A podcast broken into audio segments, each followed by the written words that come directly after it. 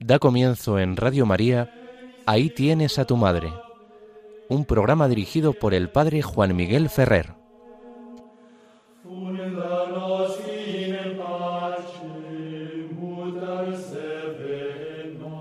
Saludo muy cordial a todos vosotros, queridos amigos oyentes de Radio María. Comenzamos, como nos han anunciado, el programa Ahí tienes a tu madre que os acompañará en las ondas de esta emisora hoy domingo desde esta hora de las cinco hasta las seis de la tarde.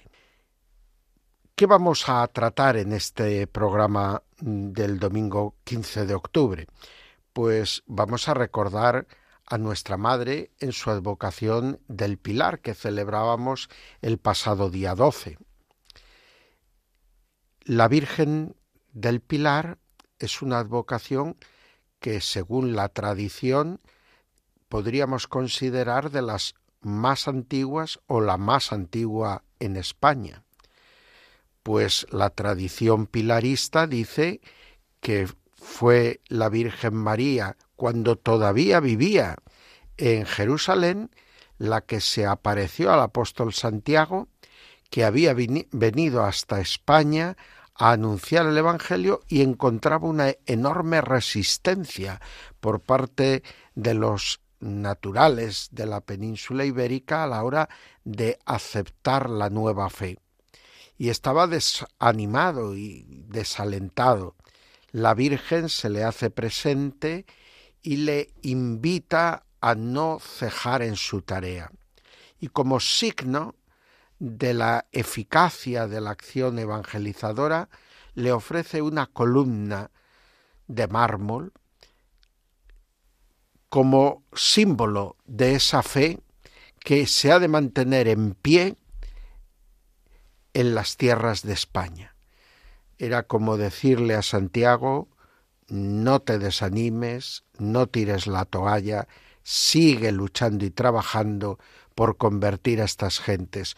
Una vez que las hayas convertido a la fe en mi Hijo, Jesucristo, van a ser capaces, con la ayuda de Dios, de conservarla hasta el final de los tiempos. Bien, eh, si nos ponemos con mentalidad de historiadores críticos, evidentemente toda esta tradición pilarista no se sostendría. Enseguida empezarían a decir no, pero las primeras noticias con documentación sobre el culto a la Virgen del Pilar son del siglo XIII, eh, todo lo apunta a que se trata de una construcción fraudulenta intentando dar mucha antigüedad a una devoción mariana por darle importancia a la sede de Zaragoza.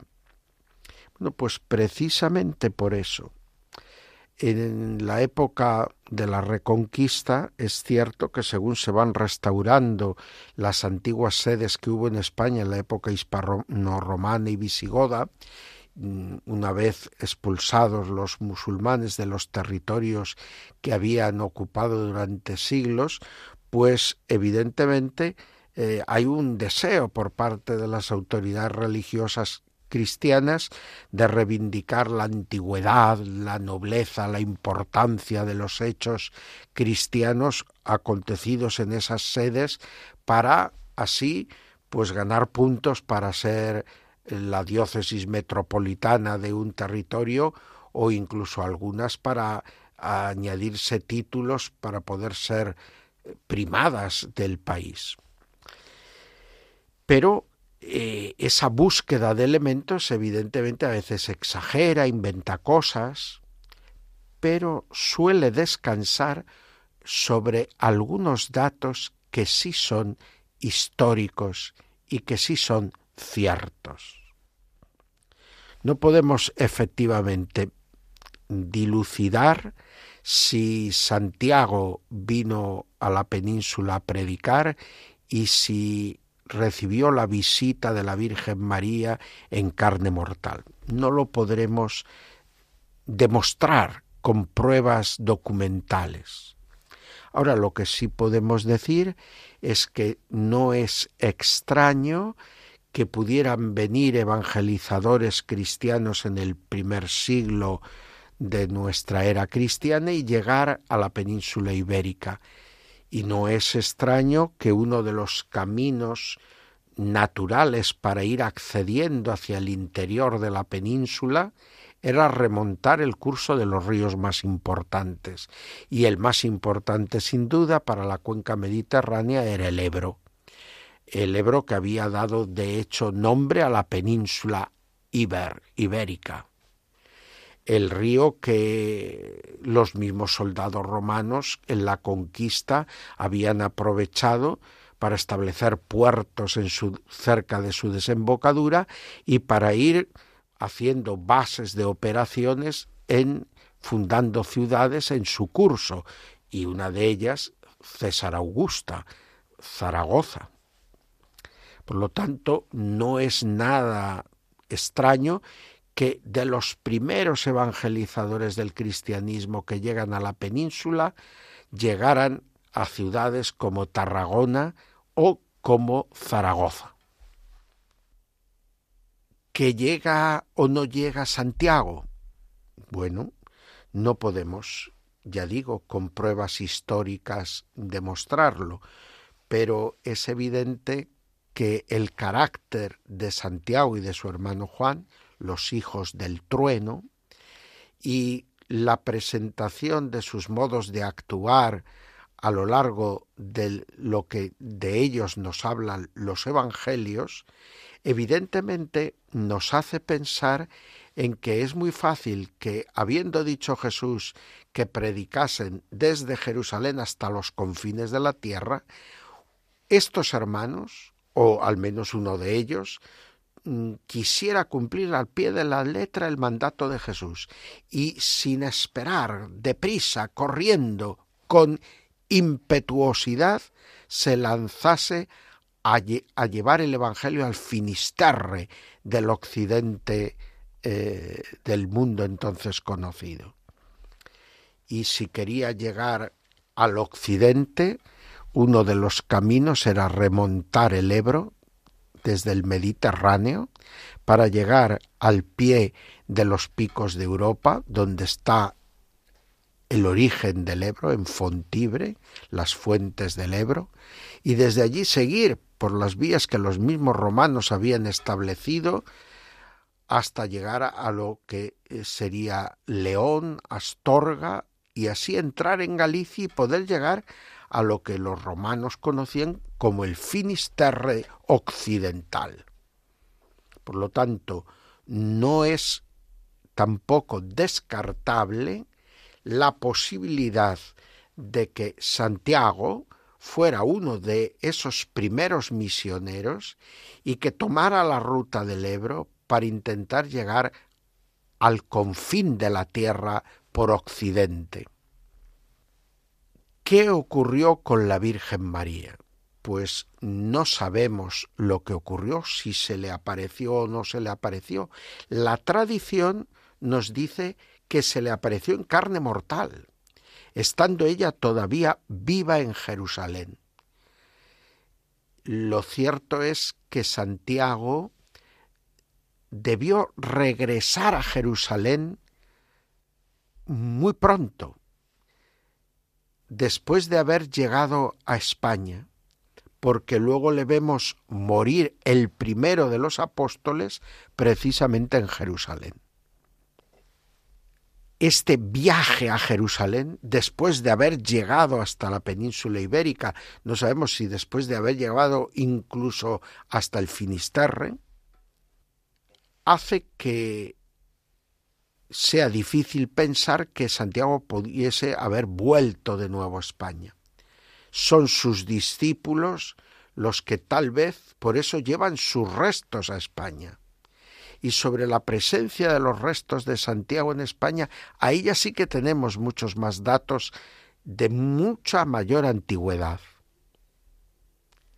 nos queda esa sombra, pero esa sombra basta para pensar que algún papel particular jugó la Virgen María en esta evangelización y en esta presencia del apóstol Santiago en las tierras de Zaragoza.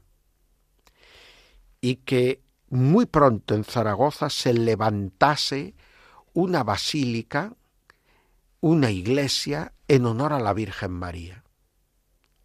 Y la presencia de una columna de un mármol que no se da en la península ibérica y que probablemente proviene de Oriente Medio, posiblemente de Egipto, nos está indicando que hay algo de una antigüedad llamativa que hace que se coloque esa columna oriental en una basílica antiquísima y se dedique a la Virgen María y se tenga allí un culto a la Virgen María.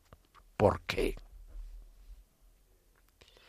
Pues la tradición pilarista, por mucho que diste en su cronología de las fechas a las que se está refiriendo, tiene toda una serie de visos de credibilidad, de posibilidad, que ante un dato que ha sido transmitido por tradición, apunta a que a lo mejor nos encontramos ante un hecho al que incluso historiográficamente hay que dar mucha más importancia de la que hoy en día se le suele dar, aunque evidentemente no podamos concretar mucho de los extremos que la tradición escrita de esta tradición a partir del siglo XIII nos ha aportado. Lo cierto es que María del Pilar habla de la importancia de la presencia de María en la vida de la comunidad cristiana, en la vida de la Iglesia, en la vida del cristiano, desde los orígenes de nuestra evangelización. María es algo propio de nuestra fe cristiana. María no es un elemento añadido, no es un adorno. María forma parte del núcleo esencial del misterio de la fe, por voluntad de Dios que la eligió para que fuera la madre del Redentor. Y María mantiene ese vínculo con la Iglesia tampoco por puro capricho, ni de ella ni de los apóstoles, sino por un mandato de Jesús desde la cruz. Ahí tienes a tu madre, ahí tienes a tu hijo. Por lo tanto, en la Virgen del Pilar podemos con razón celebrar y verificar hasta qué punto ser cristiano implica una relación filial con la Virgen María que no se puede sustituir ni suprimir. En nuestro programa de hoy, además de este recuerdo que hemos hecho a la Virgen del Pilar, vamos a tratar también sobre la doctrina inmaculista. Venimos ya hablando varios programas sobre cómo a lo largo de la historia de la Iglesia en el magisterio ha ido ganando fuerza la doctrina inmaculista. Hoy vamos a ver desde el periodo inmediatamente post-tridentino hasta la definición dogmática en la mitad del siglo XIX. Y terminaremos tratando de una práctica de piedad mariana que es la de recitar el Ave María a cada hora del reloj hacer presente a María en todo nuestro tiempo, en toda nuestra jornada. Bueno, pues ahora antes de entrar en los contenidos fundamentales de nuestro programa de hoy sobre estas cuestiones que hemos anunciado en torno a la doctrina inmaculista, vamos a orar al comienzo de nuestro programa por las víctimas de la guerra y de la violencia terrorista tan de actualidad, por desgracia, en nuestros días. Vamos a pedir por las víctimas de todas las guerras que ahora están abiertas en el mundo y por las víctimas de la violencia, especialmente de la violencia terrorista, también en todo el mundo. Ayer mismo en París había también nuevas víctimas que apuntan a un caso de nuevo de violencia terrorista en nombre de Dios, profanando el nombre de Dios. Em, los musulmanes que matan en nombre de Dios, si hubiera algún cristiano que matase en nombre de Dios, si hubiera algún judío que matase en nombre de Dios, están profanando el nombre de Dios, están tomando en vano el nombre de Dios. El nombre de Dios merece un respeto y Dios es el Dios de la paz, de la justicia, de la misericordia. A Dios no le agrada la ira del hombre. Lo dice ya el Antiguo Testamento. La ira del hombre no produce la justicia que viene de Dios. Y cuando precisamente Santiago y Juan piden que baje fuego del cielo para castigar a los que no han querido recibir a Jesús y a sus discípulos, Jesús les apaga, les corrige, ¿eh? esta actitud beligerante, justiciera. La justicia es de Dios y sólo Él administra la justicia definitiva. Por eso no nos corresponde a nosotros tomarnos la justicia por nuestra mano, ni a los individuos ni a las naciones con respecto unas de otras. Bueno, pues Oremos mientras escuchamos un bello canto que procede de Galicia y que nos habla de una aparición, de una imagen bendita de la Virgen María en las tierras precisamente del Finisterre.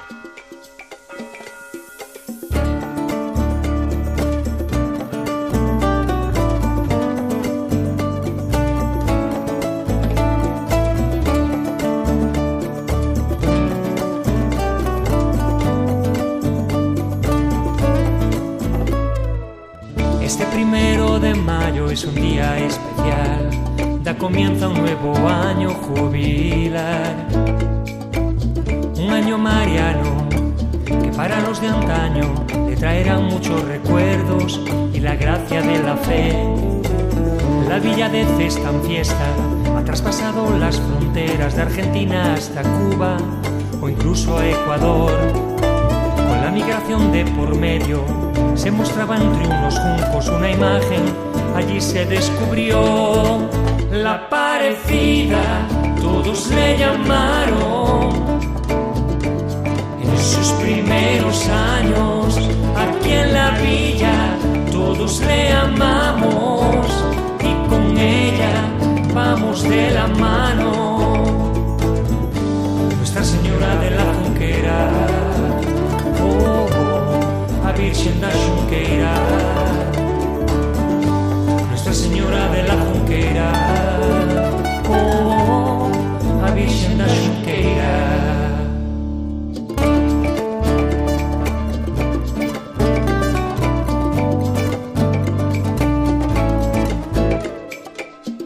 pasado tempestades, invasiones, malos tiempos y aún así tu pueblo nunca perdió su devoción por ti, procedente de Santiago Llegaría de allá unos años una talla de la madre junto a su bebé.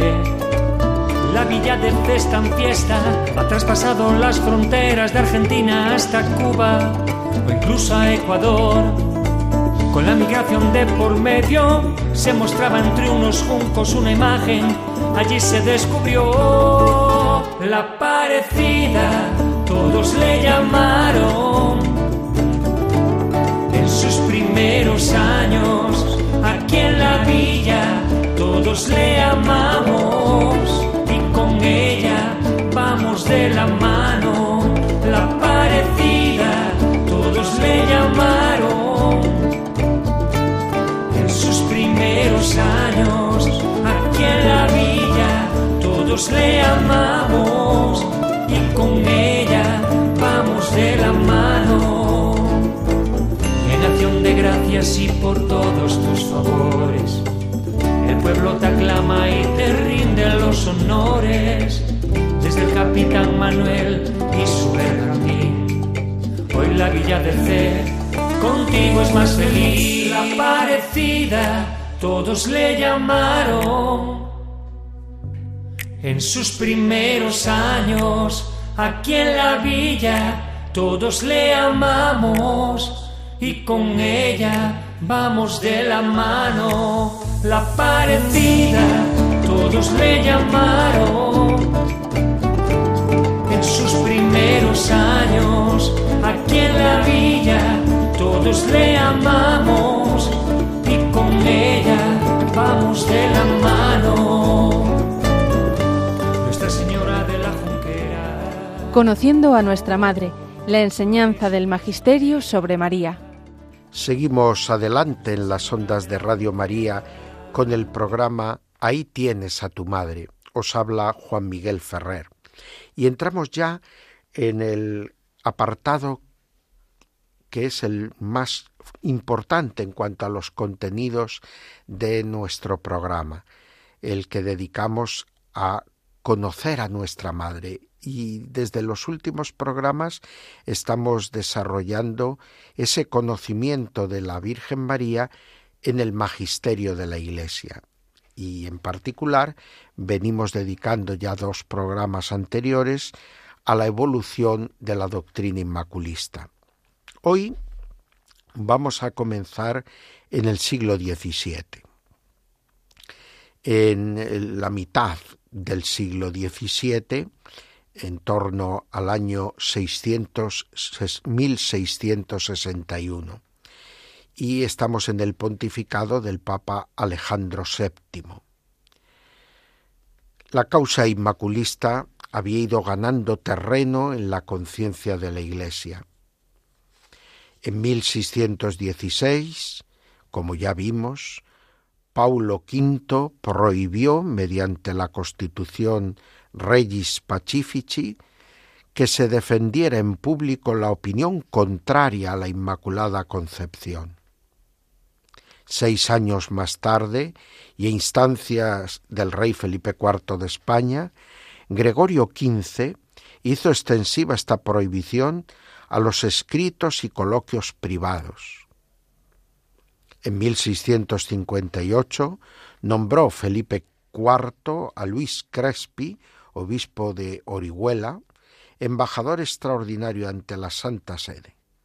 Este pidió al Papa que declarase con especial decreto ser el motivo de la fiesta de la Inmaculada Concepción el primer instante en que fue infundida el alma.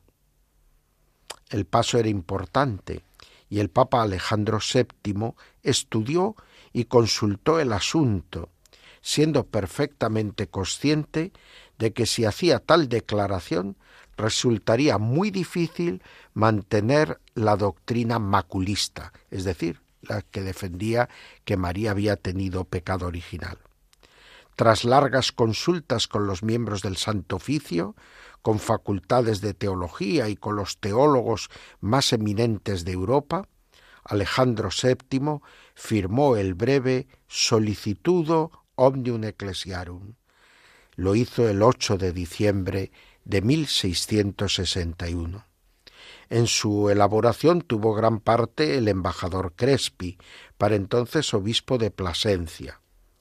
En él emplea el Papa expresiones muy semejantes a las que luego emplearía más tarde Pío IX en la bula de definición. Sin embargo, en este documento de Pío de Alejandro VII se mantiene la prohibición de sus predecesores de tachar de herejía a la opinión contraria, pues todavía no se había definido el dogma.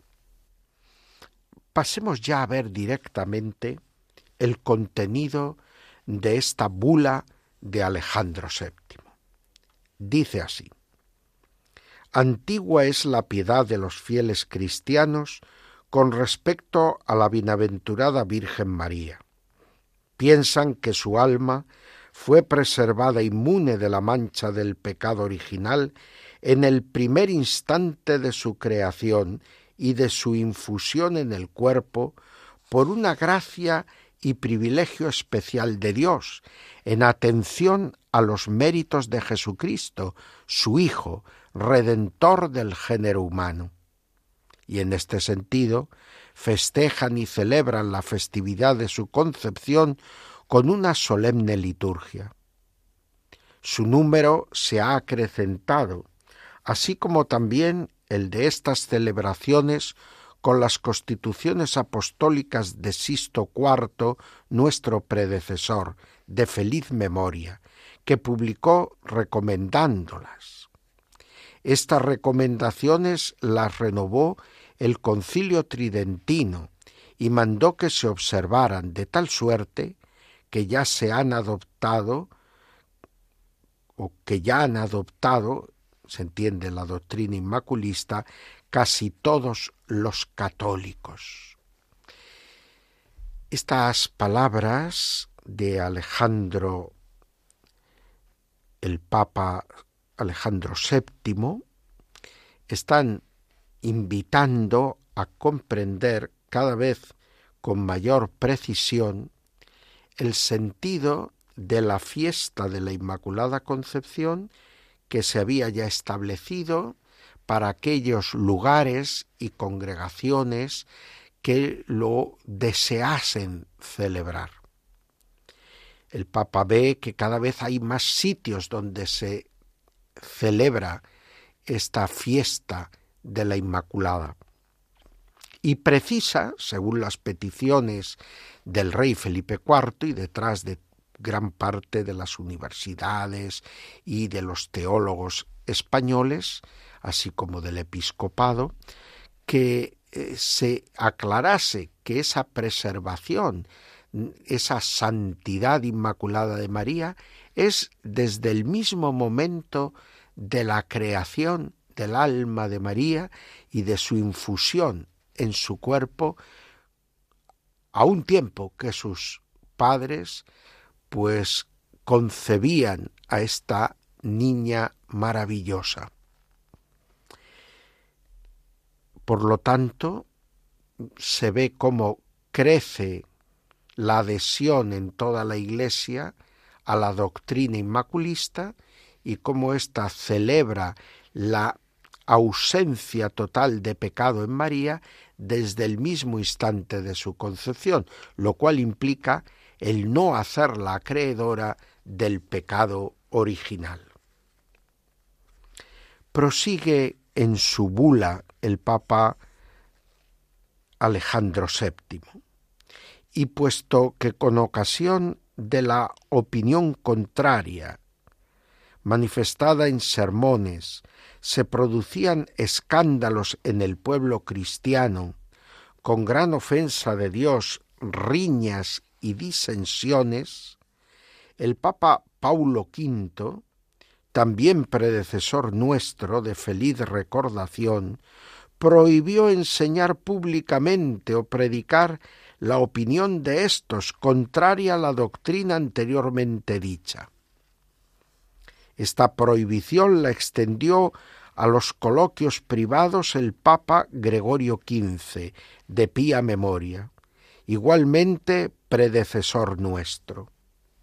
Y mandó además, en favor de la misma doctrina de la concepción, se entiende, que al celebrar el sacrosanto sacrificio de la misa y en el oficio divino, tanto si se celebra en público como en privado, nadie pudiera usar otro término sino el de concepción. Por lo tanto, se ve en este documento de Alejandro VII cómo va avanzando el posicionamiento inmaculista.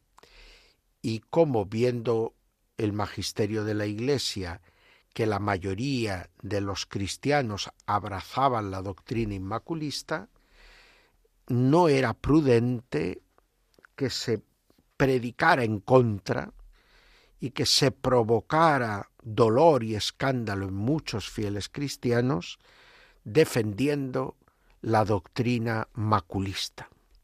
Por eso prohíben los papas a lo largo del tiempo que discurre entre el concilio de Trento y la época en que nos encontramos, pues primero predicar contra la doctrina inmaculista y luego incluso escribir o fomentar diálogos, podríamos decir, más privados en contra de esta doctrina.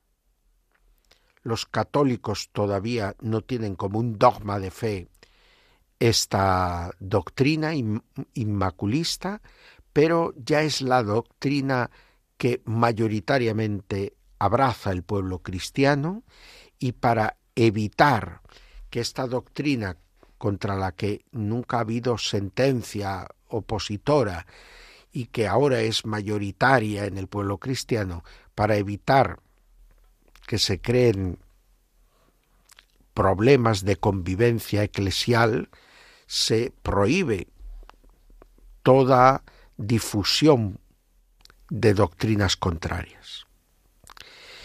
Alguno podría decir esto es el espíritu postridentino, es un espíritu que coarta las libertades, que ni siquiera en una costa que todavía no es definitiva, pues se deja libertad para poder hablar. Hoy en día eh, somos casi de la mentalidad absolutamente opuesta a esto. Nosotros ahora tenemos que discutir de todo y durante todo el tiempo. Y ningún tema puede estar vetado. De todo hay que hablar y a todas horas hay que estar hablando de todo. Ni se valora la oportunidad, ni se valora la prudencia, ni se valora el no ofender al pueblo piadoso.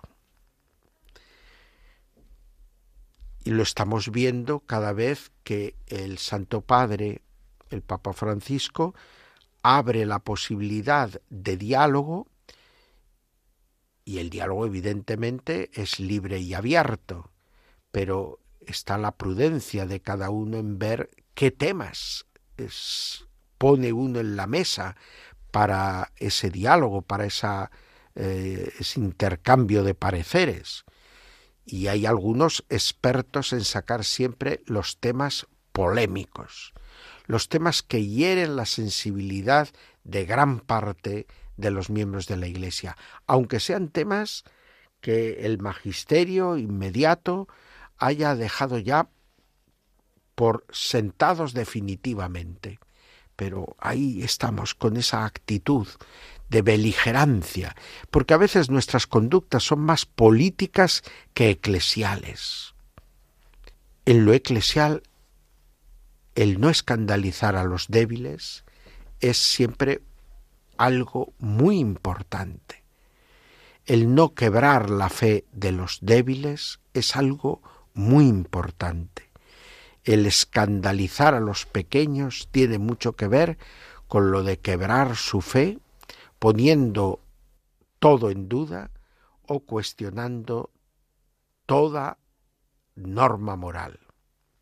Bueno, vamos a ver cómo sigue la bula que estamos presentando del Papa Alejandro VII, la bula que llevaba por nombre Solicitudo Omnium Ecclesiarum, la preocupación por todas las iglesias.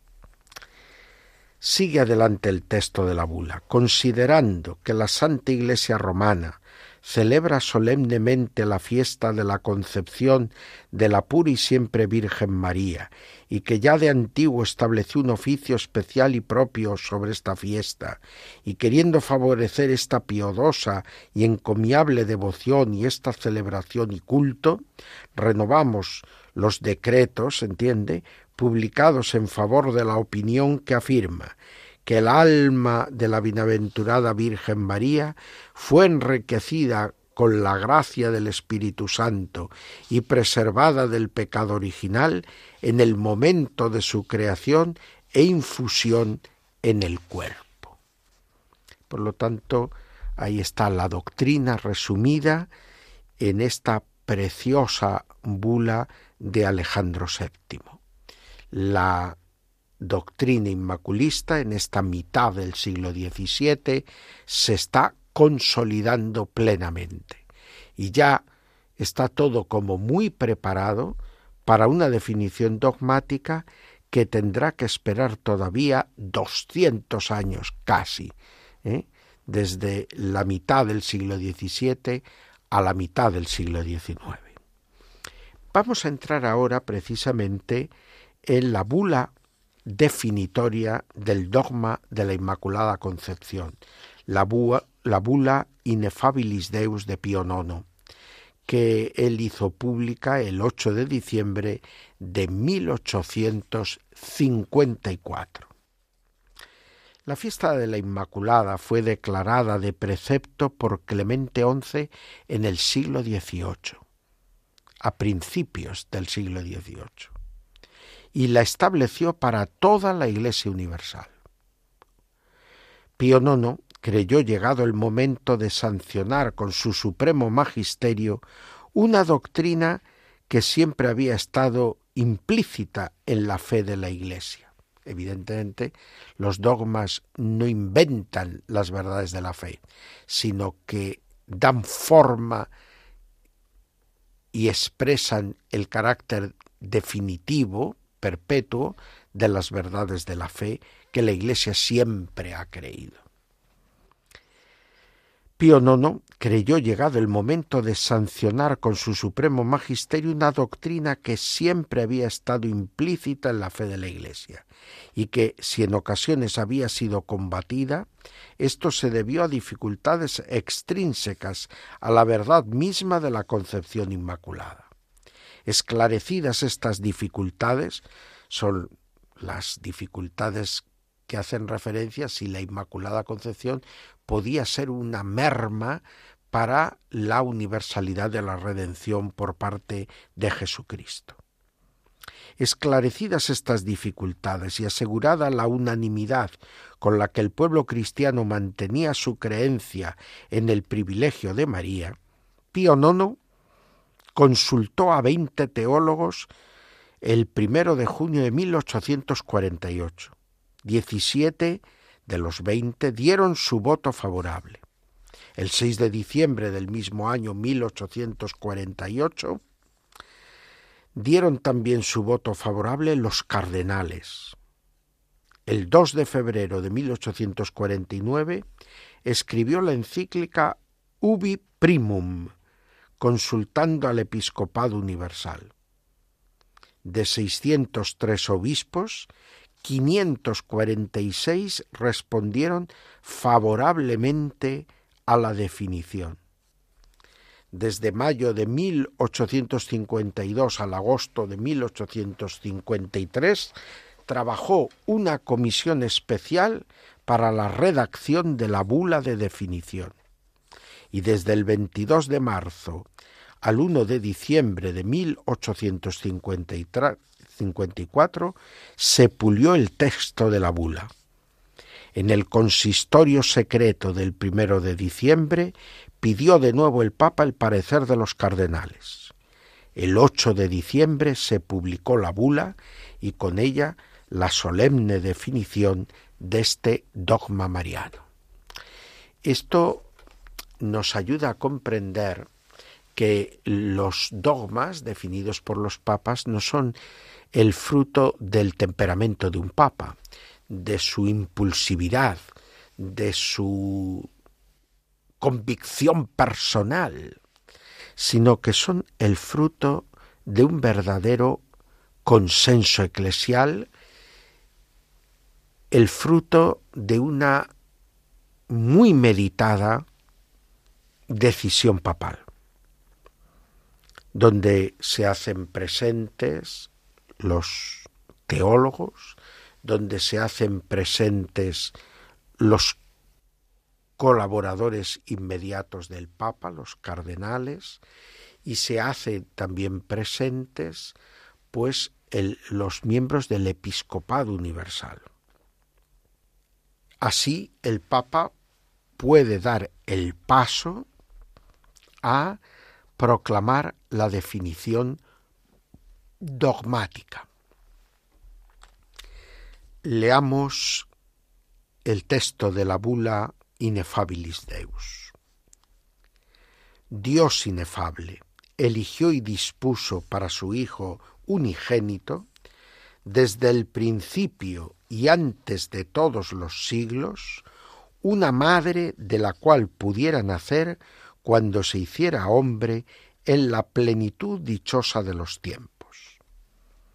Y de tal manera la amó sobre todas las criaturas, que en ella sola se complació con el máximo afecto, por lo cual la colmó de un modo admirable con todas las gracias celestiales extraídas del tesoro de la divinidad, muy por encima de todos los ángeles y santos. Y esto en tal grado que siempre estuviera exenta absolutamente de toda mancha de pecado y toda hermosa y perfecta, poseyera tal plenitud de inocencia y santidad que no se puede comprender una mayor después de Dios, ni cabe pensar en conseguirla aparte de Dios. Y a la verdad, era sin duda conveniente que madre tan digna de veneración brillara siempre envuelta en los resplandores de una santidad perfectísima y obtuviera un triunfo amplísimo de la antigua serpiente, estando absolutamente libre aun de la misma mancha del pecado original. Una madre a la que Dios Padre dispuso darle su Hijo único, el engendrado de su corazón, igual a sí mismo, al que ama como a sí mismo, y dárselo para que él mismo fuera hijo común de Dios Padre y de la Virgen, una madre a la que el mismo Hijo escogió para que fuera su madre sustancialmente, una madre de la cual quiso el Espíritu Santo e intervino de hecho para que fuera concebido y naciera de ella el mismo de quien él procede. La bula está indicando los motivos que Dios tuvo para hacer de María la Inmaculada. Evidentemente mirando siempre a Cristo, evidentemente en favor de Cristo y como fruto anticipado de la obra de Cristo. Así se concibe a María como la Inmaculada, porque tiene que ser verdaderamente Madre de Cristo, y Cristo es verdaderamente Dios. Y si Cristo es verdaderamente Dios y María verdaderamente su Madre, no puede haber en María nada que desagrade a Dios no lo puede haber ni en el momento presente ni en, el, ni en momento alguno del pasado. Tras estos argumentos de conveniencia, va a proseguir la definición dogmática con las siguientes palabras. Porque la Iglesia de Cristo, atenta guardiana del depósito dogmático que tiene confiado, nada cambia ni quita ni añade jamás en él, sino que mientras estudia lo antiguo con toda escrupulosidad, fidelidad y prudencia, procura pulir y perfeccionar cualquier cuerpo doctrinal estructurado en la antigüedad con la fe que sembraron los padres, de suerte que los antiguos dogmas de la doctrina revelada adquirieran claridad, luz, diferenciación, pero retengan su plenitud, su integridad, su propiedad, y crezcan tan solo en un modo, es decir, permaneciendo el mismo dogma, el mismo sentido, la misma afirmación. Para honor de la Santa e Individua Trinidad, para gloria y esplendor de la Virgen Madre de Dios, para exaltación de la fe católica y aumento de la religión cristiana, con la autoridad de nuestro Señor Jesucristo, la de los santos apóstoles Pedro y Pablo y la nuestra, declaramos pronunciamos y definimos que la doctrina que sostiene que la bienaventurada Virgen María fue preservada inmune de toda mancha de pecado original en el primer instante de su concepción por singular gracia y privilegio de Dios omnipotente, en atención a los méritos de Jesucristo, Salvador del género humano, está revelada por Dios y por consiguiente ha de ser creída firme y constantemente por todos los fieles. He aquí las palabras de la definición dogmática de la Inmaculada.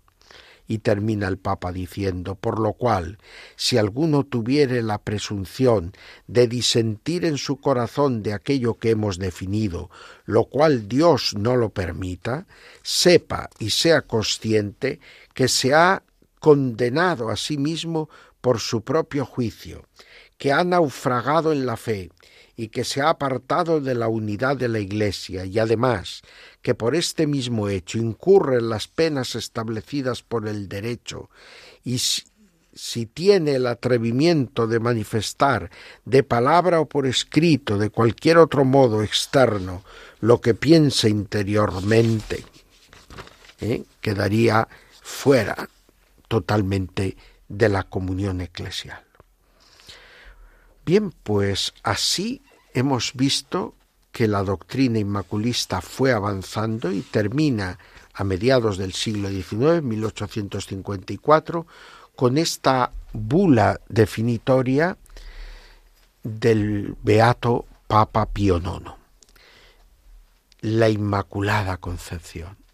María es limpia de toda mancha del pecado original y de todo pecado personal desde su concepción hasta su tránsito glorioso a los cielos. No puede tener ninguna mezcla con el pecado, ninguna cesión al pecado, la que es portadora del verbo de la vida, la que dio carne, humanidad al verbo de la vida y lo acompañó a lo largo de toda su peregrinación terrena. Vamos ahora de nuevo a orar y vamos a orar por la paz y la conversión de los violentos. El valor de la paz se afiance en todas las almas y cese en el corazón de los seres humanos toda actitud de violencia, de rabia, de enemistad, de odio. La oración que haremos ahora viene acompañada de un precioso canto francés que proclama a María como ternura de Dios.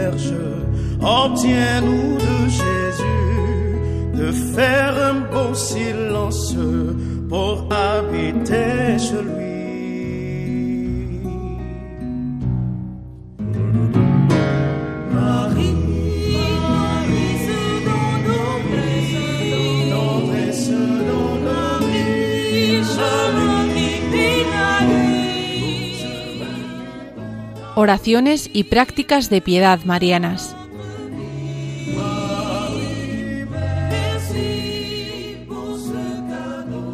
Seguimos en las ondas de Radio María con el programa Ahí tienes a tu madre. Os habla Juan Miguel Ferrer. Entramos en el apartado que dedicamos en nuestro programa a oraciones y prácticas de la piedad mariana.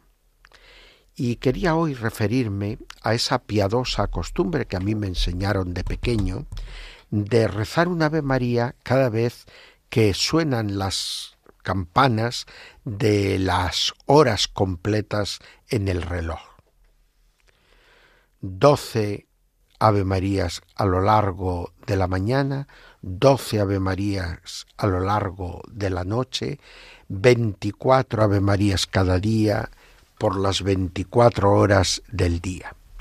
¿Qué se pretende con esta práctica de piedad mariana? Pues se pretende vivir la vida entera al ritmo de la Virgen María.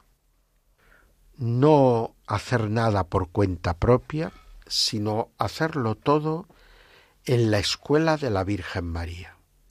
Esa escuela que se define en el Ave María en sus elementos esenciales el haber creído, el haber acogido a Cristo y el estar dispuesta a dar a Cristo a los demás. María es así madre de nuestro tiempo. Así María nos enseña a hacer de nuestro tiempo tiempo de Dios. Al hacer del tiempo tiempo de Dios, hacer del tiempo un instrumento de salvación para cada uno de nosotros. Que el Señor, por la mediación de la Virgen María, nos acompañe. Y vamos a volver a hacer una pausa de oración, rezando, continuando nuestra oración por el sínodo de los obispos que a lo largo de este mes se desarrolla en Roma. Vamos a pedir particularmente para que el centro de todas las deliberaciones del sínodo, que en la vida diaria de todos los participantes en el sínodo, Dios Trinidad esté en el centro, sea al que se dirigen las miradas y los corazones. Mientras hacemos esta oración, escucharemos el Ave María cantado por voces gallegas.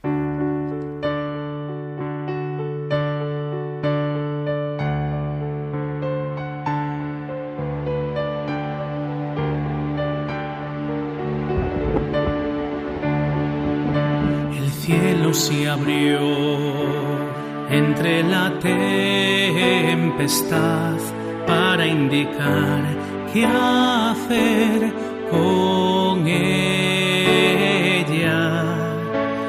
llevarla a aquel juncal para depositar a la reina. No quiere continuar, aquí quiere morar para iluminar mi caminar.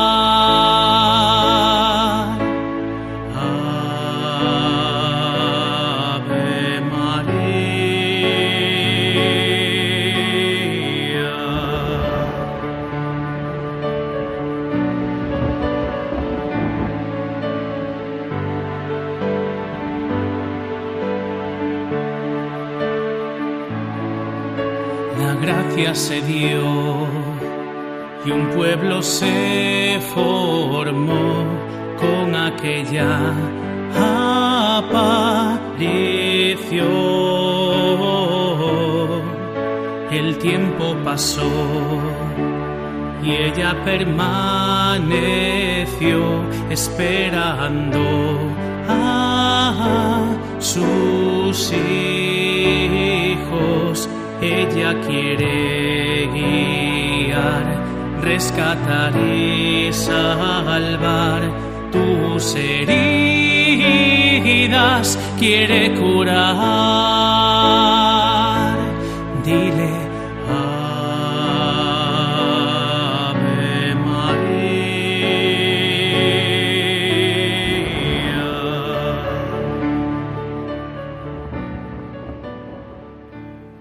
Llegamos ya al final de nuestro programa.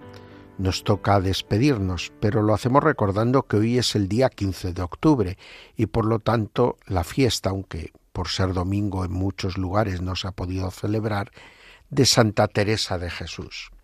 Santa Teresa de Jesús no es sólo una de nuestras grandes santas españolas, una de las lumbreras de la vida espiritual de la Iglesia, por eso el Papa Pablo VI la proclamó doctora de la Iglesia, sino que María es en la vida de Santa Teresa de Jesús una figura fundamental, eh, no sólo por la piedad que desde niña sembraron en el corazón de Santa Teresa en torno a la Virgen de Sonsoles, sus parientes de Ávila, sino también porque Santa Teresa termina entrando en el Carmelo, que es una orden totalmente dedicada a la Virgen María y la presencia de María en la vida de la santa es fundamental para comprender su escucha de la palabra de Dios y su actitud contemplativa.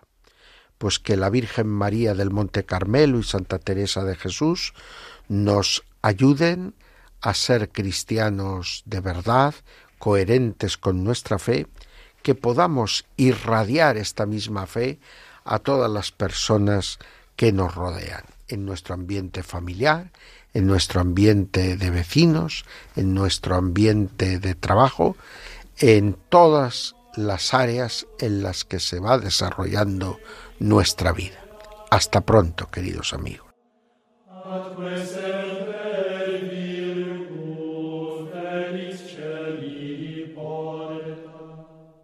Acaban de escuchar Ahí tienes a tu madre un programa dirigido por el padre Juan Miguel Ferrer.